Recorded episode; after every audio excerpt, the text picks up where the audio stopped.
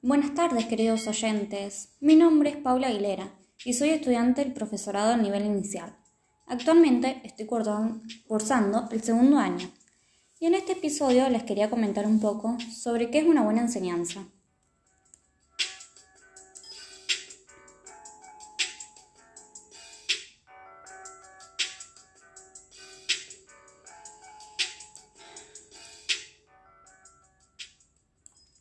Enseñanza es aquella que promueve el desarrollo personal, profesional y social de los sujetos, así como también la autonomía del pensamiento y la acción. Esto tiene que ver con la manera que tiene el docente para favorecer los procesos de construcción del conocimiento. Esto también implica una construcción elaborada donde se reconozcan los modos en que los docentes abordan los temas y que se expresan en el tratamiento de los contenidos. La buena enseñanza no corresponde a una única manera de actuar, sino que a muchas maneras. Tiene que ver con la idea de transmitir conocimientos para que los estudiantes puedan apropiarse y tener distintas maneras de pensar, buscar y analizar lo que se les quiere transmitir. Para que se produzca una buena enseñanza de calidad, debe existir voluntad y esfuerzo de estudio de parte de los estudiantes. También tiene que haber un medio familiar, comunitario y escolar que sustente las prácticas de enseñanza y aprendizaje. Y por último, oportunidades para enseñar y aprender en cuanto a las instalaciones, los tiempos, los espacios y los recursos para poder llevar las prácticas a cabo.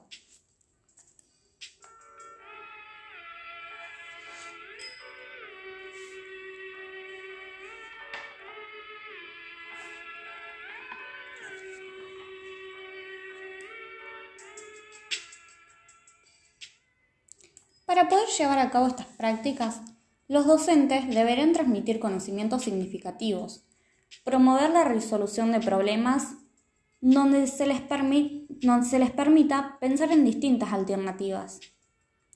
También guiar el aprendizaje acompañándolos a los estudiantes y dándoles pautas para que puedan trabajar y enseñar con respeto hacia el otro, porque no todos aprenden al mismo tiempo y de la misma forma. Por eso también tenemos que actuar con empatía, poniéndonos en el lugar del otro que aprende comprendiendo sus dificultades.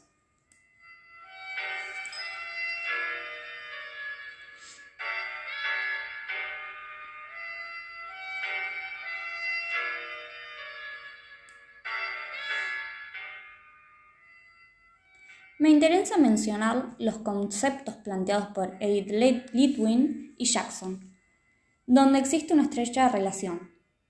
Es decir, el concepto de la buena enseñanza como práctica reflexiva, planteada por Jackson, y las configuraciones didácticas mencionadas por Litwin.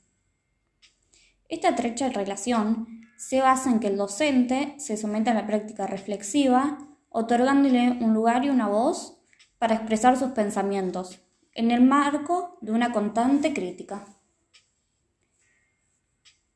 ya sea evaluándolos, observándolos, para poder favorecer los procesos de construcción del conocimiento de los estudiantes.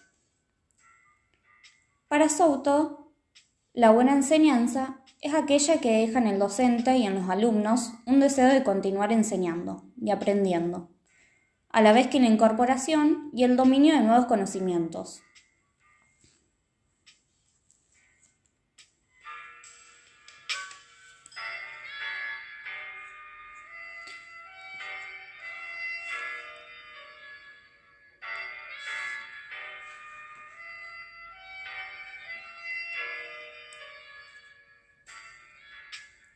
Para finalizar con este podcast, quiero rescatar que desde mi punto de vista, la buena enseñanza implica ser docentes innovadores, motivadores, siempre buscando nuevos aprendizajes, contenidos y formas de dar ese contenido. También que los aprendizajes para los estudiantes sean significativos y que puedan aplicarlos en el futuro. También que los estudiantes entren al aula con deseo de aprender, de jugar, de divertirse.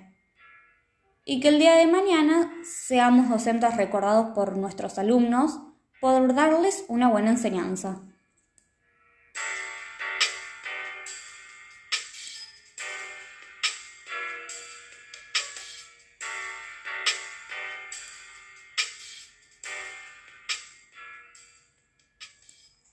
Muchas gracias por llegar hasta el final de este podcast. Les mando un gran abrazo para todos los oyentes.